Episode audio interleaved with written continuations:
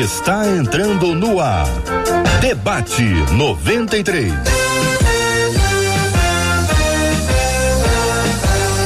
Realização 93 FM. Um oferecimento Pleno News. Notícias de verdade. Apresentação J.R. Vargas. Alô, meu irmão. Alô, minha irmã. Aqui fala J.R. Vargas. Estamos de volta. Começando aqui mais uma super edição do nosso debate 93 de hoje que a bênção do Senhor repouse sobre a sua vida, a sua casa, a sua família, sobre todos os seus, em nome de Jesus. E hoje é Dia Nacional de Ação de Graças, é um dia que no planeta inteiro, em vários lugares, mas no Brasil se tornou por isso nacional, que nós assumimos essa data no país para agradecermos a Deus. A origem disso é exatamente um povo que, depois de um período difícil e complicado, de colheitas fracas, recebeu da parte de Deus uma colheita farta e aí resolveu separar esse dia para agradecer a Deus, oferecendo a Ele a gratidão. E hoje nós agradecemos por bênçãos recebidas, por bênçãos que vamos receber. Agradecemos a Deus por pessoas especiais, agradecemos pelo trabalho, pela saúde, agradecemos por tudo. Hoje é dia de agradecer. Eu quero começar agradecendo a Deus pela vida da Marcela Bastos, pela bênção da Marcela na minha vida, a bênção da Marcela na vida da 93 FM, na vida de milhares e milhares de pessoas que nos acompanham aqui, Marcela, todos os dias. Bom dia! Bom dia, JR. Bom dia aos nossos queridos ouvintes. Bom é render graças ao nosso Deus. Bom é a gente poder agradecer a Ele todos os dias de manhã o presente da vida, o presente de estarmos reconectados a Ele através de Jesus Cristo, presente dessa presença maravilhosa que nos dá todas as coisas, nos dá o nosso trabalho, nos dá os nossos colegas de trabalho, os nossos amigos, o JR aqui todos os dias, os nossos ouvintes aqui através das nossas redes sociais, através do WhatsApp, no contato, a nossa família é maravilhoso demais pertencer a um Deus de amor que nos atrai até Ele com braços de amor e que nele nós temos todas essas coisas. Como é bom a gente poder ter um dia nacional para agradecer. Que a gente agradeça todos os dias, mas que nesse dia nacional e mundial a gente faça disso uma bandeira para lembrar bom é render graças ao Senhor. E nós vamos convidar os nossos ouvintes a compartilharem conosco motivos que eles têm para agradecer. Tá agradecendo pelo que hoje? Conta. Conta pra gente aqui, você tá grato pelo quê? O que que Deus tem feito na sua vida e que você já está agradecendo, já está agradecida, agradecido a Deus pelo que ele tem feito e queria pedir uma coisa a mais. Faz uma sugestão pra gente aqui de uma canção de gratidão.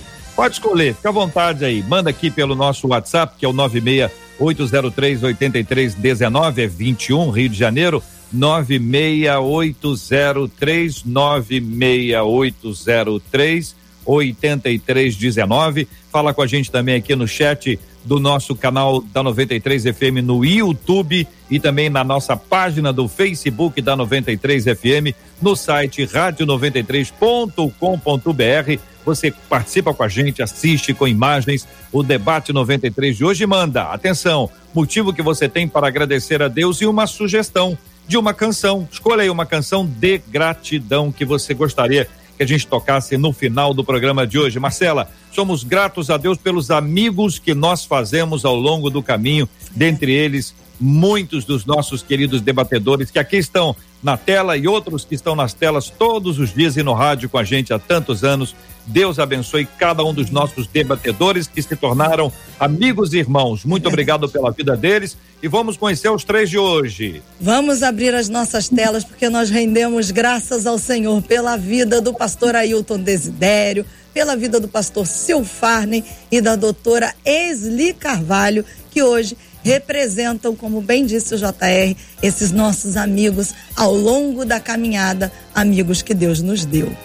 Muito bem, daqui a pouquinho, já já, eles também terão a oportunidade de dizerem aqui algumas questões pelas quais eles são gratos. Daqui a pouquinho, no final do programa, Desidério, tá querendo falar logo agora, né? É no final do programa, o senhor Barbudo Já tô vendo aí que tem um tá estagiário para Papai né? Noel esse é. ano. É o estagiário do Papai Noel. Como esse ano vai ser meio recluso, não precisa mostrar barriga, nem nada, ele vai aparecer só com esse rostinho dele abençoado, cheio de graça. Muito bem, Marcela, vamos ao tema 01 do programa de hoje. Uma das nossas ouvintes diz o seguinte: Ô, oh, gente, para minha irmã, ninguém presta. Todo mundo Sim. tem algo a esconder. É, e nada nunca está bom. Gratidão por essa daqui passa longe. E Meu assim, Deus. e é desta maneira que ela enxerga ah. o mundo e todo mundo à sua volta. Todas as pessoas à volta dela, ela enxerga dessa maneira. A nossa ouvinte meu. escreveu dizendo: Ó, hum. gente, eu confesso que isso tem feito até com que o meu amor pela minha irmã esfrie. Como amar alguém que só sabe criticar, desconfiar e ver maldade nas pessoas? Até que ponto nós temos o direito de criticar as pessoas que vivem de maneira diferente da gente? Uma crítica pode destruir relacionamentos? É possível deixar de ser um crítico ou isso é um hábito? Por outro lado, como ouvir uma crítica com maturidade e sem milindres é a pergunta, são as perguntas muitas. É um caminhãozinho, né? É, exatamente. Um caminhãozinho.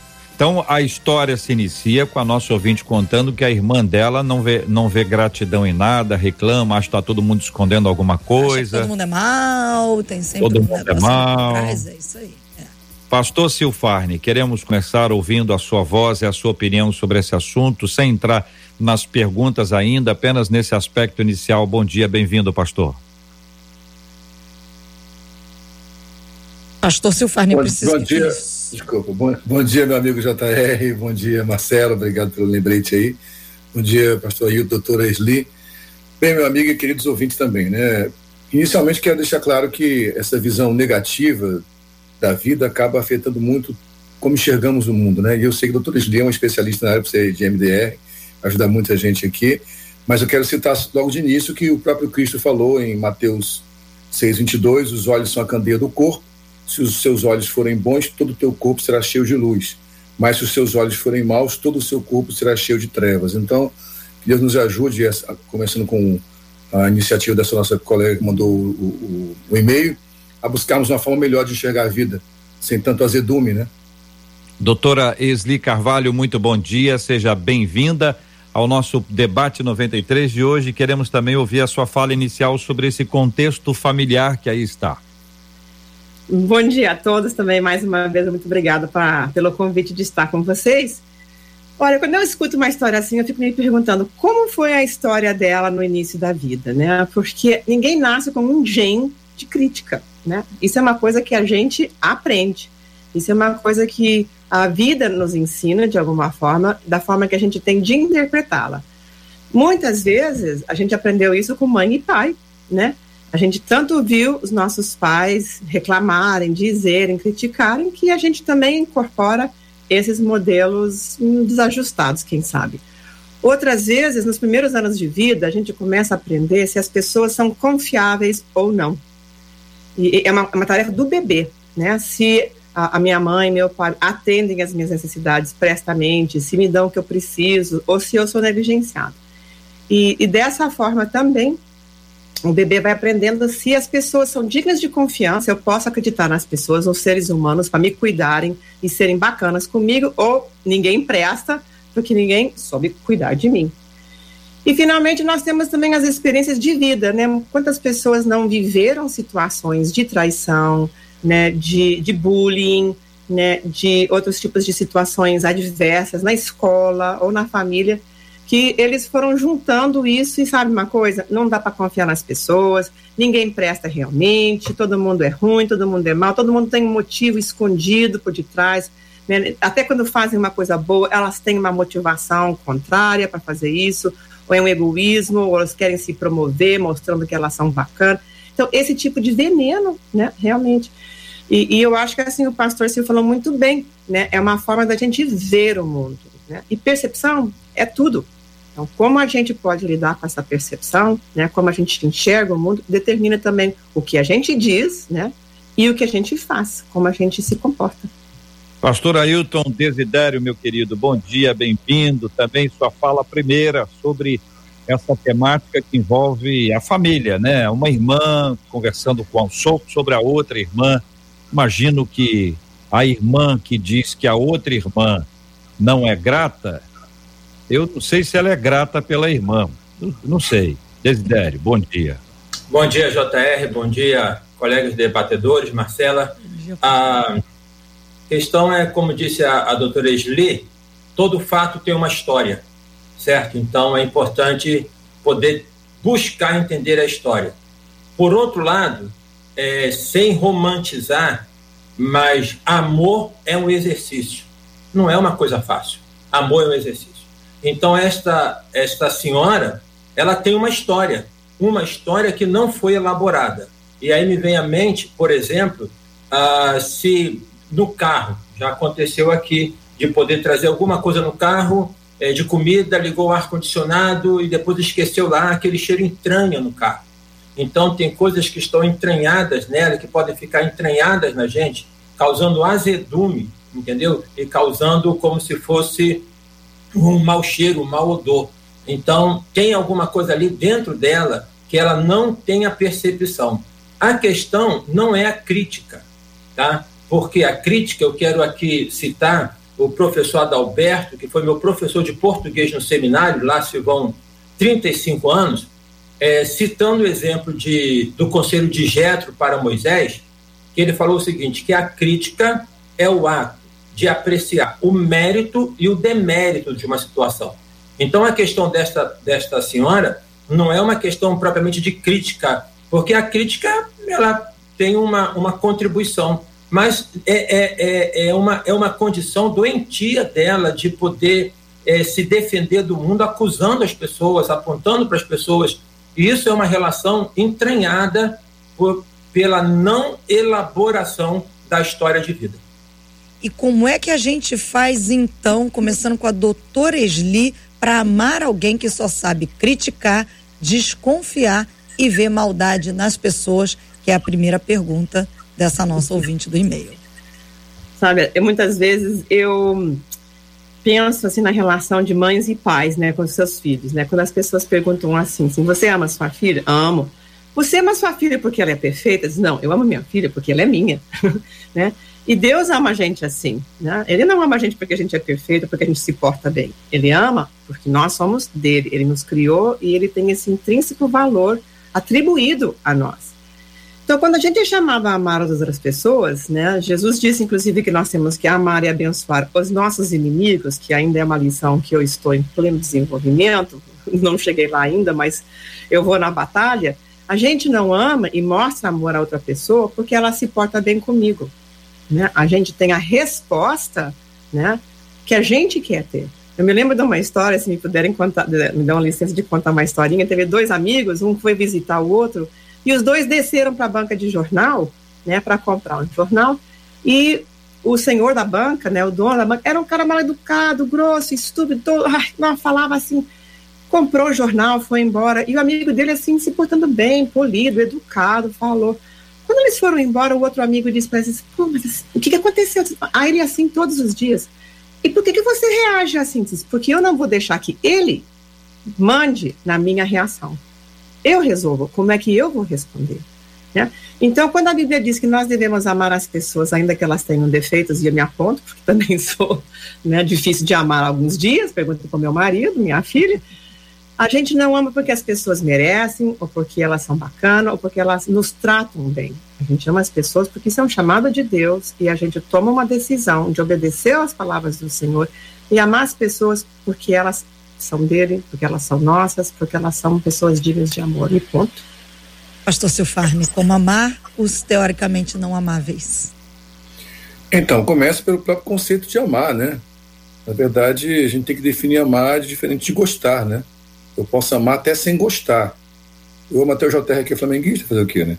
E eu estou sofrendo de, terrivelmente esse ano, mais uma vez, como o botafoguense que sou, mas esquece esse assunto, eu entender pressão aqui, tem que pedir ajuda a doutores de mas, assim, na verdade, a, a, a, amar não tem a ver com gostar. Então, eu posso. É muito bom quando eu amo e gosto de alguém, né? gosto de alguém. É muito mais confortável amar alguém que eu goste, que tenha gosto parecido com o meu, que tenha hábitos parecidos com o meu. Mas o amor é uma decisão, né? A, a base do amor, que eu creio, é primeiro os Coríntios 13, que é o amor ágape lá, que a gente acha que só Deus ama daquela forma. Não, ele repartiu a sua identidade conosco no novo nascimento. Então eu tenho que amar os não amáveis, amar os não desejáveis, amar os invisíveis, né? O próprio Cristo falou, amar aquele que te ama, até o mais hipócrita dos fariseus faz. Sei que isso não é fácil, não estou dizendo aqui que é uma missão fácil, mas é a principal missão da vida do cristão, amar aquele que é indesejável, aquele que eu não gosto. Quando eu começo a me exercitar para amar quem eu não gosto, eu quero que você entenda uma coisa, esse amor me amadurece.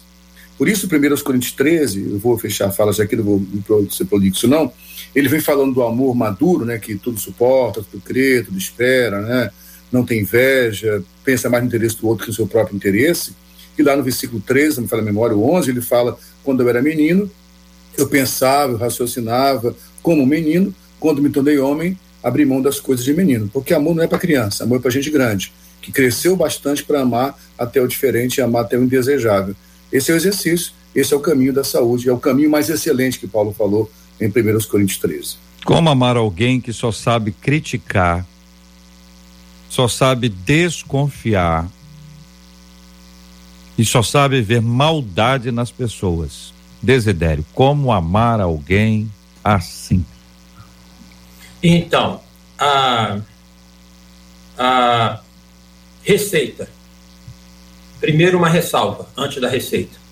A questão de poder amar o outro, essa, essa, o verbo amar é revestido por um sentido romantizado, né? Então ele vem assim no amar em detrimento de, ah, é, é um amar de resignação, um amar de e tudo bem que no, no exercício do amor comporta isso, porque Paulo fala que nós devemos nos amar e nos suportar, tá? Então tem uma questão nessa nesse aspecto. Mas a receitinha é simples, bíblica. Amarás ao Senhor teu Deus de todo o teu coração e ao teu próximo como a ti mesmo. A dificuldade que nós temos, por vezes, em amar o outro, ela resvala ou ela revela a dificuldade que temos no amor é no amor para conosco. Ou seja, este amor que não está fundado no egoísmo, no, no, na, na exacerbação do ego. É o amor que é fruto da inundação do amor de Deus no meu coração. Então, é, se nós observarmos lá no Velho Testamento, o que, que o profeta Isaías fala? Que a nossa justiça ela é como trapo de imundícia.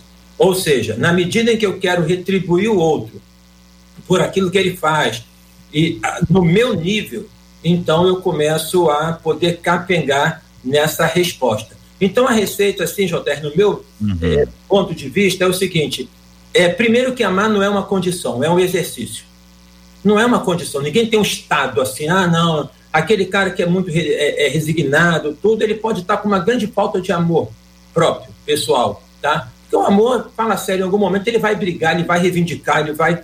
Então, o amor é um exercício, não é uma condição que a pessoa tem, eu amo, ah, aquela coisa contemplativa. Segundo, que ele tem que ser, é condição, tem que ser resultado da inundação do amor de Deus no meu coração. Porque na medida em que eu vou permitindo isso, isso também é um exercício, ninguém tem isso de uma maneira plena e chapada, na medida em que eu vou permitindo isso, então eu vou, por exemplo, ah, mas esta pessoa, ela tem isso, ou então, como a, uhum. a doutora Esli falou, não vou responder desta maneira, porque eu não quero dar ao outro a permissão de dirigir a minha vida. Tem uma frase do John Maxwell que ele fala: não importa o que tentaram fazer com você o que importa é o que você está fazendo com o que tentaram fazer de você. É uma coisa então, complicada. A gente é ama, a gente ama o próximo em razão, aí passa primeiro pelo nosso amor a Deus. Então, quem ama a Deus, a quem não vê, amará o próximo a quem vê. Usando é. aqui João ao contrário né? Você vai amar a Deus e porque você ama a Deus, você vai amar ao próximo. Não vai não vai ser possível amar quem critica, não vai ser vai ser possível amar quem sempre está desconfiado, quem vê maldade nas pessoas, se não existir o amor a Deus. Quem é. ama a Deus está respondendo ao amor dele, porque Deus nos amou primeiro. Então, para começar a história, Deus nos amou, porque ele nos amou, nós o amamos porque nós o amamos, nós nos amamos, porque nós somos amados, porque nós o amamos, porque nós nos amamos, nós amamos ao próximo. É, então, é, é, é, dessa, maneira que eu penso, agora só com uma ressalva, que isso é um exercício. Sim, o amor é, a Deus é um próximo, exercício. O próximo passo é, é o seguinte: é, é instantâneo, é. miojo, é de uma vez só, definitivo. Entendeu? Fez ali um processo definitivo, acabou. A partir de agora, tum, a partir de agora é só love para todo mundo, contra ou é um processo que de vez em quando tem dia que parece noite, como disse não o John Maxwell, mas o Joãozinho que trouxe essa frase para o nosso entendimento. Vamos buscar aqui a face dos nossos queridos ouvintes, a fala deles, a face deles, ah, por meio da Marcela Bastos, porque nós estamos encorajando você hoje, no dia de ação de graças, a agradecer, inclusive a sugerir uma canção para a gente tocar no final, tocar ou cantar, conforme for, você que escolhe. Você que escolhe, ouvinte. Você prefere o quê? Que a gente cante aqui, entendeu? Se for a gente, quem da gente você quer que cante? E também se você prefere que a gente toque a música, você que resolve. Participe conosco aqui hoje no nosso canal do YouTube, tá aí na 93 FM. Quer conhecer os nossos queridos e amados debatedores? Aqui no canal do YouTube da 93 FM, aqui na página do Facebook da 93 FM, no site rádio93.com.br para você está nos acompanhando pelo rádio pelo aplicativo, você pode migrar também para conhecer, para ver as faces aqui dos nossos debatedores, sem deixar de ouvir o rádio, que é sempre um privilégio muito grande para nós. O rádio nos dá imaginação. Você, daqui a pouco, eu posso descrever algumas personalidades presentes aqui para quem está no rádio, imaginar essas pessoas. Diga-me lá, Marcela Bastos. Como é bom a gente perceber a gratidão dos nossos ouvintes e como o nosso coração se enche de gratidão uma das nossas ouvintes que não compartilhou o nome, ela diz: Olha, eu agradeço pelos 91 anos da minha mãe, a dona Olindina. Ela tem muita saúde. Eu louvo a Deus e agradeço ao Senhor pela vida dela. A, a Ana de Itaipuaçu diz: O meu motivo de agradecimento foi o meu irmão, depois de muitos anos, ter aceitado ir para a clínica de reabilitação por causa do álcool. A Vera de Grajaú diz: Eu agradeço pelas inúmeras graças mas a inesquecível foi que a minha filha, que tinha dores de cabeça durante 10 anos e nunca descobria o motivo, e por consequência corria o risco de perder a visão, hoje ela foi curada pelo Senhor, diz essa ouvinte. A Mari Lúcia diz assim: Eu quero agradecer a Deus pelo dom da vida e pela salvação. A Flávia diz assim: Eu sou grata a Deus por muitos motivos mas um dos maiores é a vida da minha princesa Júlia. Ela completa quatro aninhos sábado agora.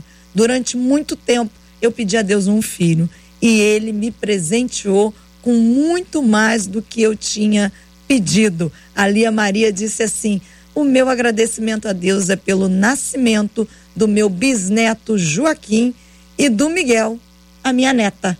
Nasceu bisneto e nasceu neta. E a Lia Maria está aqui agradecendo a Deus. E a Cremilce disse assim: Eu sou grata a Deus por todas as providências que Ele tem me enviado. Nesse momento difícil, Ele não me deixou em nenhum momento sem provisão. É o agradecimento dela. Palavra boa, muito obrigado, queridos ouvintes, por compartilharem conosco motivos que nos fazem sorrir. Nós nos alegramos, nós celebramos e, junto com vocês, nós agradecemos. Continue encaminhando ah, motivos que você tem para agradecer a Deus, mande aqui pelo nosso WhatsApp, é o 21 96803 8319, 21 96803 8319 e também pelo Face, pelo YouTube. Sua participação é sempre muito bem-vinda aqui na 93 FM. Nosso tema agora muda para um outro verbo. O verbo agora é criticar. Nós deixamos aqui o verbo amar do jeitinho que ele ficou aqui estável, organizado, logicamente apresentado. Entramos agora no ponto do criticar, quando o nosso ouvinte diz assim: até que ponto temos o direito de criticar pessoas que vivem de maneira diferente da gente? Uma crítica pode destruir relacionamentos? É possível deixar de ser um crítico ou isso é um hábito? Por outro lado, como ouvir uma crítica com maturidade, sem melindres? Pastor Silfarne, começamos ouvindo o senhor e em seguida microfones abertos. Fiquem muito à vontade para compartilharem suas opiniões, queridos debatedores e ouvintes. Então, o pastor Desidério até antecipou falando da questão da crítica ter o seu papel positivo, né? A palavra criticar, se a gente fosse aqui, não vamos gastar tempo pensando etimologicamente, mas ela fala de algo importante. Não existe ciência sem crítica, não existe pesquisa sem crítica, não existe teologia, psicologia, sociologia sem crítica. Agora, o criticar que a nossa ouvinte coloca, eu penso, mais pensando no senso comum, ela está colocando essa pessoa que critica tudo o tempo inteiro, né? Que o tempo inteiro está vendo algo negativo, que o tempo inteiro está apontando algo ruim e que o olhar fica contaminado por conta disso. Então, esse, esse modelo de criticar tudo, de sempre perceber algo ruim na vida das pessoas, adoece. Adoece a você, adoece quem está à sua volta. Então, eu posso aprender a ser alguém que tem um olhar crítico sem criticar o tempo inteiro. Não sei se eu consegui me fazer entender nessa perspectiva. Eu posso ser uma pessoa crítica no sentido de observar e auxiliar pessoas, sem ser um crítico quanto mais que reclama de tudo, se torna a pessoa azeda e amarga muitas vezes. É, eu tenho, assim, umas ideias, assim, eu acho assim, crítica no sentido de avaliação, né? Eu acho que, assim, pode ser uma coisa muito boa, mas eu, como trabalho dia a dia com as críticas que as pessoas receberam a vida inteira, eu entendo bem demais o que, que significa que a palavra, né, que a língua tem o poder de vida e morte. Porque eu já vi tanta destruição por causa da palavra, vocês não têm noção, né? Às vezes uma expressão fica naquele inconsciente da pessoa pro resto da vida. Né? As pessoas vivem experiências adversas e elas juntam expressões falsas, né, irracionais, que são as mentiras em que nós acreditamos. E muitas vezes isso vem né, da nossa família, das nossas escolas, né, a, da igreja, né, às vezes a forma que as pessoas também querem fazer isso. Então, a Bíblia é clara em dizer que se a gente julga o outro, a gente também será julgado com a mesma medida. Eu não quero essa medida para mim, eu quero uma medida de misericórdia, porque eu reconheço que eu preciso ir muito. Então, a gente tem que ver essa questão do, do hábito, né? E é um mau hábito de ficar falando né, dos outros, mas também às vezes é a crítica interna que a pessoa teve, é o aprendizado e é uma destruição terrível na vida das pessoas. Não, não tem, eu, eu não consigo entender crítica construtiva. Isso para mim não existe, né? Você pode até numa uma relação de mentor, mentoria, e eu tenho essas relações de avaliação, de falar a verdade em amor, né? De poder dizer assim, olha, a gente às vezes precisa melhorar aqui, melhorar ali, né, em termos de encorajamento e com muito tato, muito tino, assim, com as pinças, assim. Agora, criticar, como está descrevendo aqui a nossa irmã, isso daí não, não tem bom fim, isso não termina bem. É, eu, eu faço a colocação como se fosse uma síntese entre o pastor Silfarney e a doutora Esli, é o seguinte, no campo é, no campo semântico, a gente pode colocar assim, a crítica como sendo o aspecto da isenção, porque nesse campo, a crítica ela não está vendo nenhum aspecto positivo nem negativo, ela é uma crítica, ela é neutra, está criticando ali.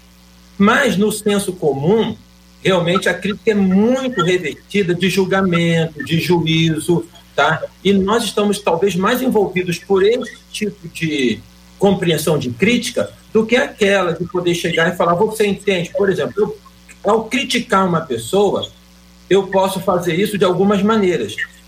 E, em geral, as, as pessoas fazem, nós fazemos de uma maneira é, além, é como que colocar mais força do que necessário. Então, eu posso fazer uma crítica assim: você entende que o que você fez poderia ser feito de outra maneira? Você compreende que poderia? Entendeu? Então, é um processo onde a gente coloca a pessoa a pensar e que ela possa refletir e ela possa responder. Agora, sejamos sinceros, nós não temos sempre essa condição de, sendo atacados, respondermos assim, ah, mas e aí você pensa nisso, você entende daquela maneira, tá? Por outro lado, é uma forma impositiva de poder fazer a crítica, e aí é um problema seríssimo isso do nosso tempo, do contemporâneo. A gente vê uma coisa errada, biblicamente, a gente não concorda com aquele tema, aquele, com aquele assunto. Aí nós criticamos ao ponto de querer destruir a pessoa. Isso é complicado demais. É, é, é uma expressão que, é, que eu digo que é o seguinte: é jogar água da bacia, e só compreende isso quem tem 59 anos como eu, quando era pequeno, né? É jogar água da bacia com um bebê que está dentro fora, tá? Então temos que tomar o cuidado para jogar a água da bacia. Mas aquela pessoa que tem um comportamento A, um comportamento B, que vem contra o que nós pensamos, o que nós entendemos, que às vezes até nos agride, então a gente poder entender o seguinte, que nós não precisamos e não devemos biblicamente ter uma ação para eliminar essa pessoa. Então essa crítica contundente, ela deixa marcas no psiquismo e talvez esta pessoa que está, essa é, senhora, ela reage porque ela veio de um ambiente muito crítico, de muito impositivo, de muita acusação e ela sem perceber está agindo do mesmo modo.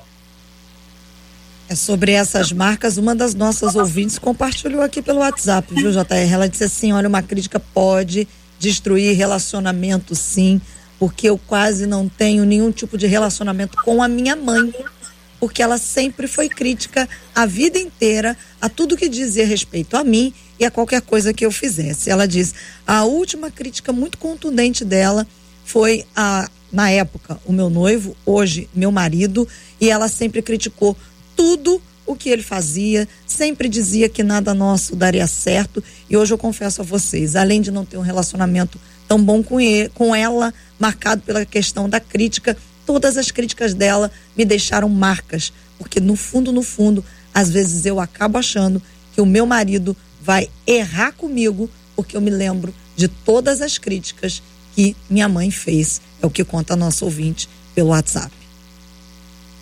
Doutora Esli. a boca fala do que está cheio o coração, né? E eu acho que num dia como hoje, de ação de graças, né, a gente tem que pensar no que, que nós enchemos o nosso coração, quais são os pensamentos né, que a gente uh, vai enchendo, incorporando. Né? Eu falo muitas vezes para meus pacientes, a gente perde a razão pela forma de falar as coisas, né? o, a, o jeito de dizer as coisas. Né? O pastor Ailton falou muito bem em relação a isso. Agora, o que que tá, o que que tá cheio no meu coração, porque é isso que vai despejar, é isso que vai sair, né? Então, se eu, se eu encher meu coração de gratidão, é gratidão que vai sair, como no dia de hoje, né? Mas se o meu coração estiver cheio de crítica, é isso que vai sair. E a destruição da língua, ela é tenaz. Eu conheço muitas mulheres que me falavam assim, sabe? Eu apanhei muito do meu marido, né? Do meu noivo, do meu namorado, seja o que for. Ele chegou a quebrar o braço. Essas dores físicas não me machucam, eu não lembro delas como eu lembro do que ele falava. As palavras dele ficaram comigo caladas até hoje. E são essas palavras que muitas vezes nós, como terapeutas, né, conselheiros bíblicos, pastorais, né, tem que buscar em Deus né, essa cura. Né? Como é que a gente pode romper o poder dessas, dessas falas na vida das pessoas? Porque os filhos são profundamente obedientes. Né? Eles vão obedecer o que a gente disser. Se a gente disser, você quando crescer não vai prestar, não vai ser ninguém, vai ser mais um vagabunda, você nunca vai fazer nada na vida, eles vão te obedecer.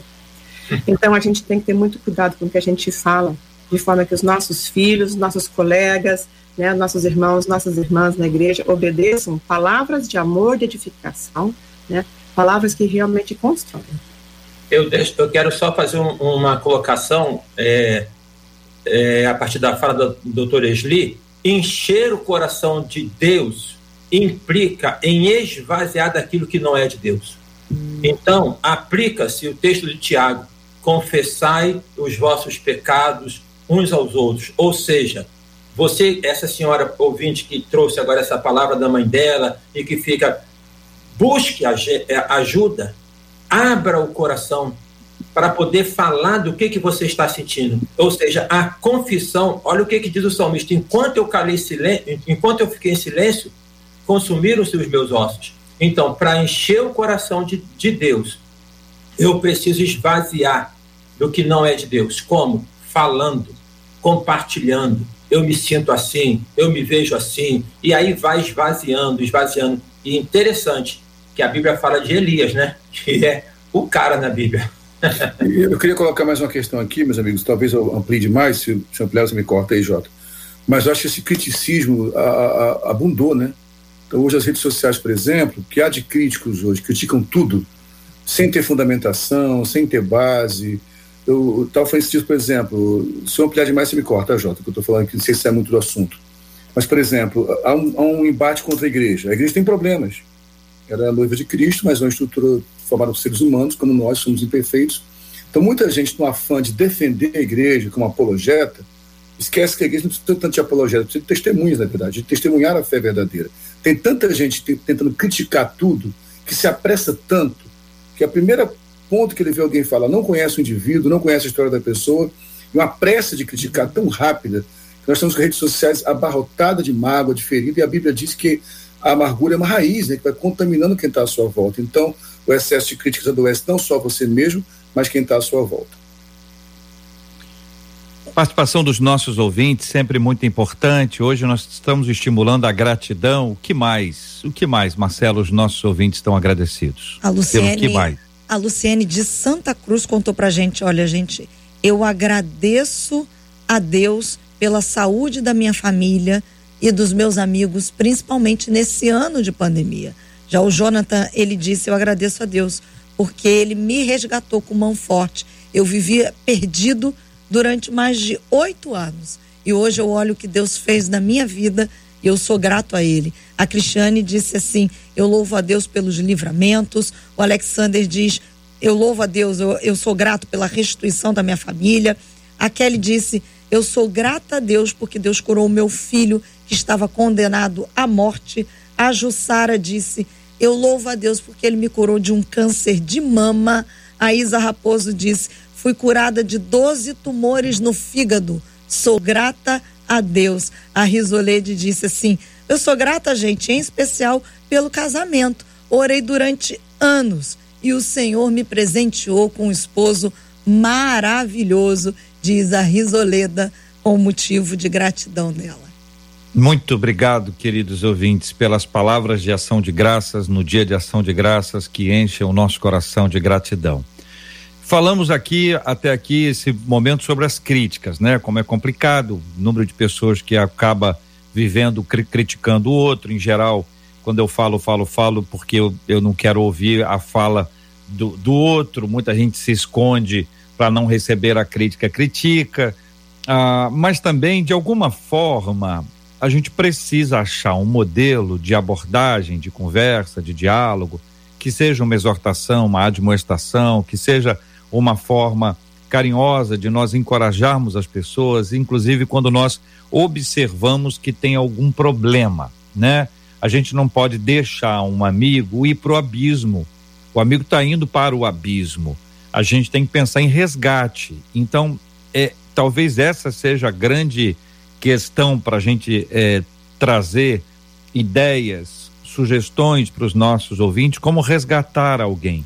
Uma pessoa que está caminhando para longe, está fazendo uma coisa errada, está nítido, está claro que isso está acontecendo, você está ao redor e não está operando nada, só está olhando, e às vezes criticando, às vezes criticando por trás.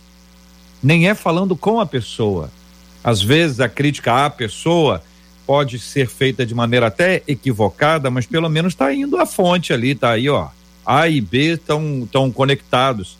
Mas quantas vezes entre A e B tem C, D, E, F, G, H, até que chega lá? Então a gente precisa aprender a conversar, trazer as pessoas para perto e ao invés de criticá-las, no sentido de dizer que elas estão erradas, apontar para elas o caminho. Doutor Esli, vamos começar conversando sobre esse assunto? Eu ganho a vida falando coisas difíceis para as pessoas, né? a psicoterapia, em parte, se define da gente poder ajudar as pessoas a terem uma nova percepção, uma nova perspectiva, e às vezes a gente tem que apontar a, algumas condutas né, que precisam de modificação, porque em geral as pessoas procuram terapia porque elas querem mudar. E como a gente não pode mudar o outro, só pode mudar a si mesmo, né? Então é essa pessoa diante de mim com quem eu vou conversar. E a regra é a verdade em amor, sabe? Com jeito, a gente, a gente perde a razão pela forma. Então a gente tem que ter razão, né? As pessoas param de ouvir a gente no momento em que elas se sentem criticadas, rejeitadas, ameaçadas, né? E aí ela já começa a pensar, como é que eu vou responder? Mas se eu falo em amor, se, se, a pessoa realmente sabe que eu tenho os seus melhores interesses, e eu falo com jeito, com tino, com sabedoria, né, pedir sabedoria ao Espírito Santo, né? Olha, Quem sabe, né, você precisa repensar essa relação desse jeito, falar dessa forma. Olha as consequências. Você fez isso a vida inteira e deu no que deu. Quem sabe a gente pode pensar em fazer as coisas de uma outra maneira, porque quem faz diferente vai ter consequências, resultados diferentes também. Então, é realmente é uma arte, uh, não é fácil né, ser ouvido, e, e, eu acho que a gente tem que ganhar esse direito, porque senão a gente fala e machuca o outro. É, é, Mateus, Jesus falou em Mateus 18, 15, Jota, que é muito forte, doutor, ele diz o seguinte: se o meu irmão pecar contra você, se o seu irmão pecar contra você, vá e a sós com ele, mostre o erro. Se ele ouvir, você ganhou seu irmão. Então se trata de crítica aqui, se trata de apontar de fato o equívoco de alguém, quando é necessário fazer. É, as bem-aventuranças são muito citadas quando Jesus fala: bem-aventurados os mansos, porque eles herdarão a terra. E durante a minha infância, o conceito de manso que eu tinha é aquela pessoa que não falava nada nunca. E não é isso, isso é uma pessoa passiva. A pessoa passiva está equivocada também. A palavra manso, eu não vou lembrar o termo grego agora, mas pesquisando sobre essa palavra, diz de alguém que é capaz de dizer o que tem que ser dito da forma correta e na hora correta. Que é uma palavra mais moderna hoje, que é assertividade. Uma pessoa assertiva, ela nem é reativa no sentido de ser iracunda ou agressiva, e nem é passiva, porque tanto a passividade quanto a agressividade são dois, duas polaridades equivocadas nas relações interpessoais. Então, a assertividade, que é a mansidão, vai me fazer pontuar alguém num equívoco, como a doutora falou, de forma respeitosa, carinhosa, exortando. O conceito de exortação, fui criado na boa querida Assembleia de Deus, né? na minha infância, exortação gente pensava que era enxotar alguém, não é? Exortar é, de fato, em amor, trazê-la para perto, e para ir, em algum momento, doutora, também exerço a psicoterapia como profissão além do Ministério Pastoral, a gente tem que confrontar tanto no gabinete pastoral como no consultório. Agora, essa, essa confrontação precisa ser empática, né? Não pode ser uma coisa de machucar e matar a pessoa. Então, acho que o caminho é esse. Se o irmão errou, mostre o erro de forma mansa e assertiva. Nas relações, JR, a gente hum. nós sempre vamos nos deparar com os atritos, os conflitos. Então, não nos iludamos de pensarmos que tudo vai ser sempre muito bem colocado. Não é dessa maneira. Agora, é, Paulo fala aos Colossenses o seguinte, Colossenses 3,16 e é bem interessante poder se deliciar com a palavra, para poder entender. Fala: habite ricamente em vós a palavra de Cristo, instruí-vos e aconselhai-vos, e aqui está a palavra exortação, que tem a ver com aconselhamento, instruí-vos e aconselhai-vos mutuamente. Então não é só eu sei, você não sabe, é uma relação mutuamente em toda a sabedoria. Ou seja, a sabedoria forma, quando, como, entonação, louvando a Deus com salmos, hinos e cânticos espirituais com gratidão em vosso coração. Ou seja, aqui é, é, uma, é uma exortação que seria assim como que um canto beneditino. Entendeu? Aquele canto, canto gregoriano, desculpa, canto gregoriano né, da pessoa. Ele, então, poder. É claro que a gente não consegue fazer isso sempre. Eu, como pastor, às vezes vou exortar a igreja e posso exortar, e já exortei um pouco a mais da conta. Mas é importante a gente poder entender para poder retroceder. Mas a, a Bíblia ela é muito interessante para poder falar das relações, né? Então, habite em vós ricamente a palavra de Deus. A partir disso aí, esse exercício. Muito bem. Moisés, a gente Moisés era o homem mais manso na face da terra. É, pois é. E, pois perdeu, é. e bateu na pedra também, né? Quer dizer, para poder ver.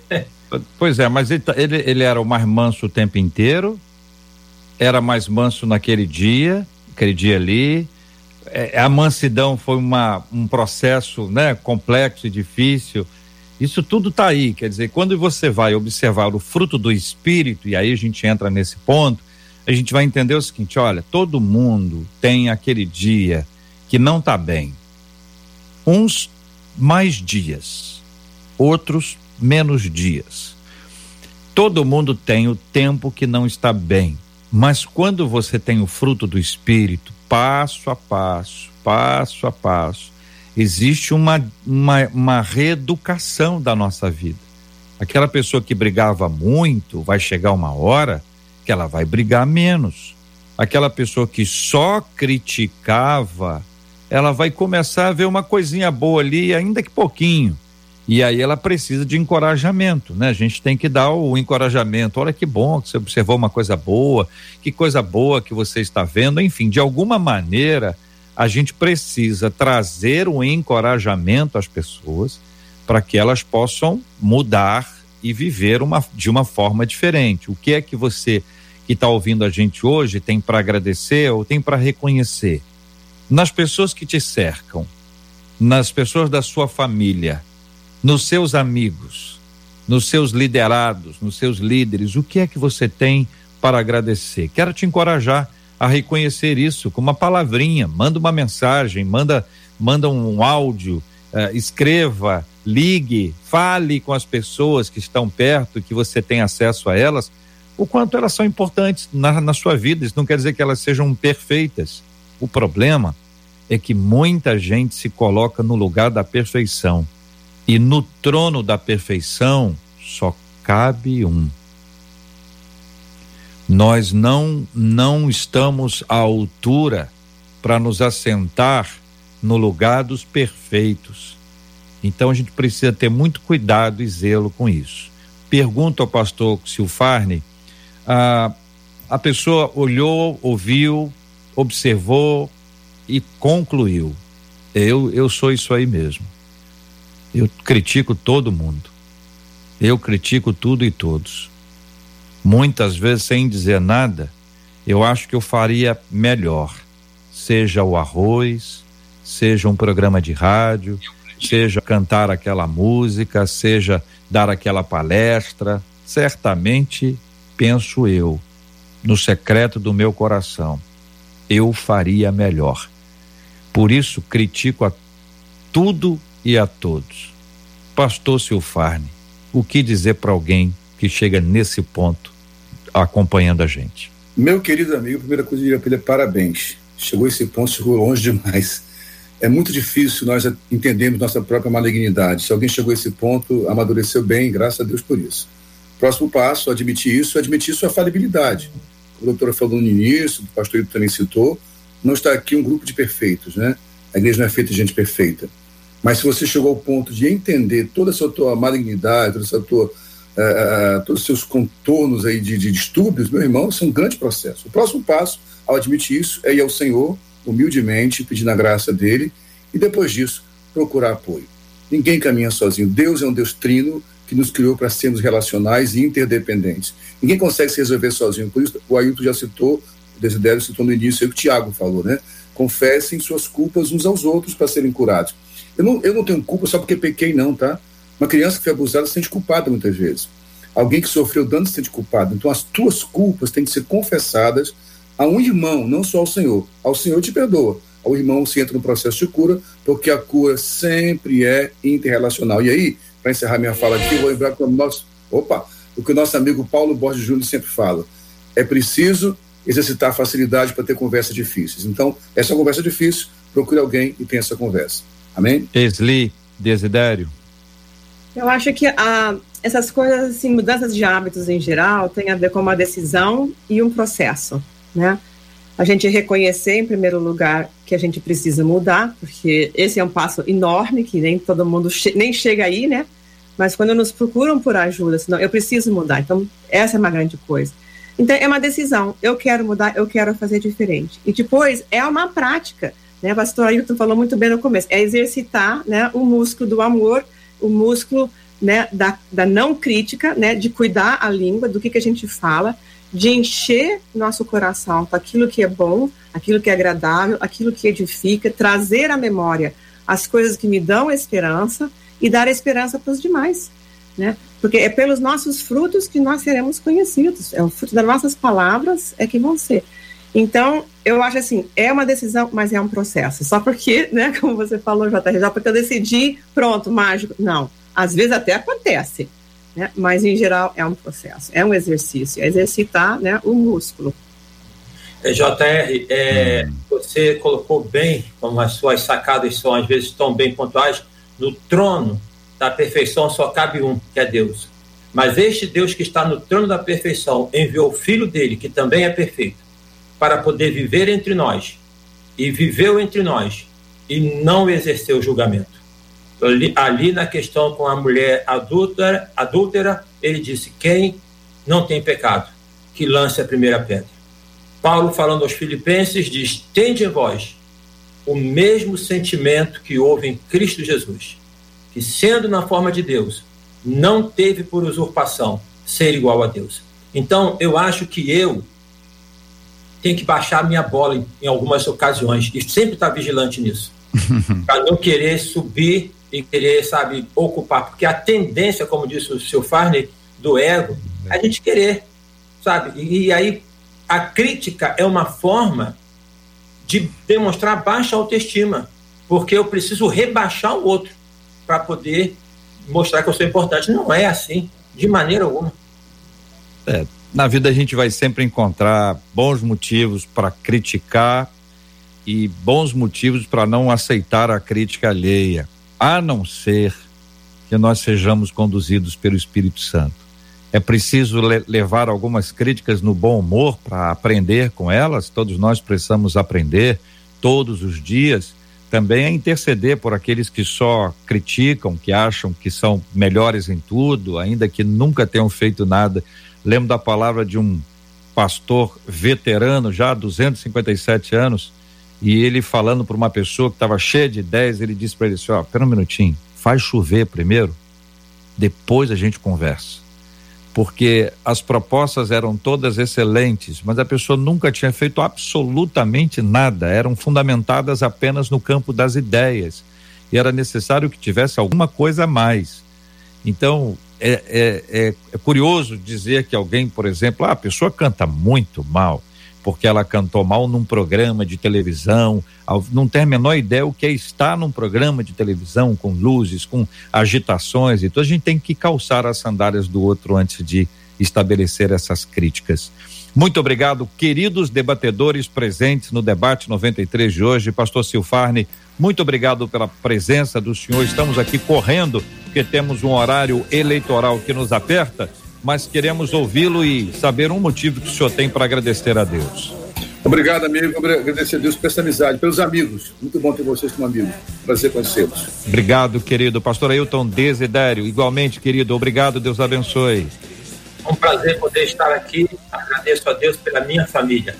Maravilha. Doutora Esli, nossa menina da tela de hoje, muito obrigado, Deus abençoe. Eu, igualmente, muito agradecida pelos anos de casamento que eu tenho, que já vão para 29, quase 30, e de poder estar perto da minha filha, da família dela, dos meus netos, e num lugar muito protegido, longe do Covid. Então, eu estou realmente muito agradecida pela saúde, minha e Deus do meu abençoe.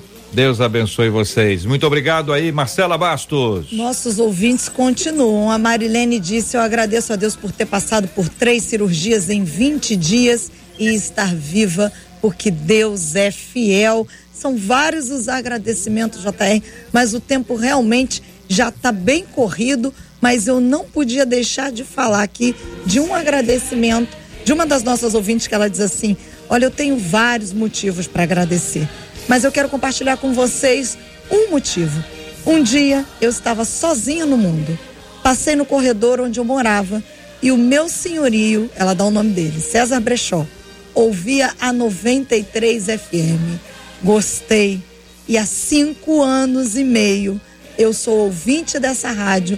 Não me sinto só, sou edificada, tenho a companhia de todos vocês de todos os locutores, de todos os debatedores, e essa é a minha gratidão no dia de hoje, diz uma das nossas ouvintes. Muito obrigado, querido ouvinte. Que Deus te abençoe, te fortaleça. Estamos aí, ó. Estamos aí juntos. Graças a Deus. Obrigado para o senhor Brechó que nos deu a oportunidade de compartilhar 93 FM. Os ouvintes escolhendo as músicas diante do trono, te agradeço o Nani Azevedo cantando a ele a glória, o Deus é fiel, o sarando a terra ferida, haja de Deus. Eu te agradeço do Kleber Lucas, família do Regis, consagração da Aline, mais grato a ti da harpa. E tem também o preto no branco, né, Marcela? Com, com eu, te, eu te agradeço também, né? Te agradeço também. Marcela, obrigado, Deus abençoe. Obrigada, JR. Gratidão a Deus por trabalhar aqui na 93 FM, por vermos o cuidado de Deus nos detalhes de toda a nossa vida. ao longo dessa caminhada que é sustentada pela presença dele. Gratidão aos nossos amados debatedores. Você, JR, a toda a direção. É maravilha de pertencer a um Deus tão amoroso. Graças a Deus. Todos os dias vamos agradecer. Hoje, de forma especial, destacando a gratidão. Vamos orar com o pastor Ailton Desidério. Pastor, eu tenho aprendido a agradecer a Deus pela bênção que eu não recebi ainda. Orações, petições, orações, súplicas e ações de graças é o que ensina o texto bíblico. E esse é um exercício muito, muito abençoador. Porque quando a gente pede alguma coisa a Deus e já agradece, nós já desfrutamos de uma coisa maravilhosa que é a gratidão. E se demorar a chegar, ele nos dá paz e nos dá alegria. E se não chegar, ele nos dá paz e nos dá consolo. Então, já estamos agradecendo ao Senhor. Então vamos orar pela cura dos enfermos, consola os corações enlutados em nome de Jesus. Senhor Deus eterno Pai, nós louvamos o teu nome pela tua misericórdia que se renova a cada manhã, pela tua graça abundante sobre nós, pelo teu perdão, pelo teu amor imensurável. Ó Deus, e em gratidão que nós, ó Pai, também colocamos perante o Senhor aqueles que estão passando por dificuldades, que estão adoentados, que estão, ó Pai, enlutados, em gratidão porque nós sabemos que o Senhor está agindo, que o Senhor está provendo, ó Pai, e que o Senhor tem graça para cada situação e para cada pessoa em cada dificuldade. Nós então aqui oramos, ó Deus, suplicando, clamando e agradecendo ao Deus que tudo pode e que ouve e atende às nossas orações. Em nome de Jesus. Amém. Deus te abençoe.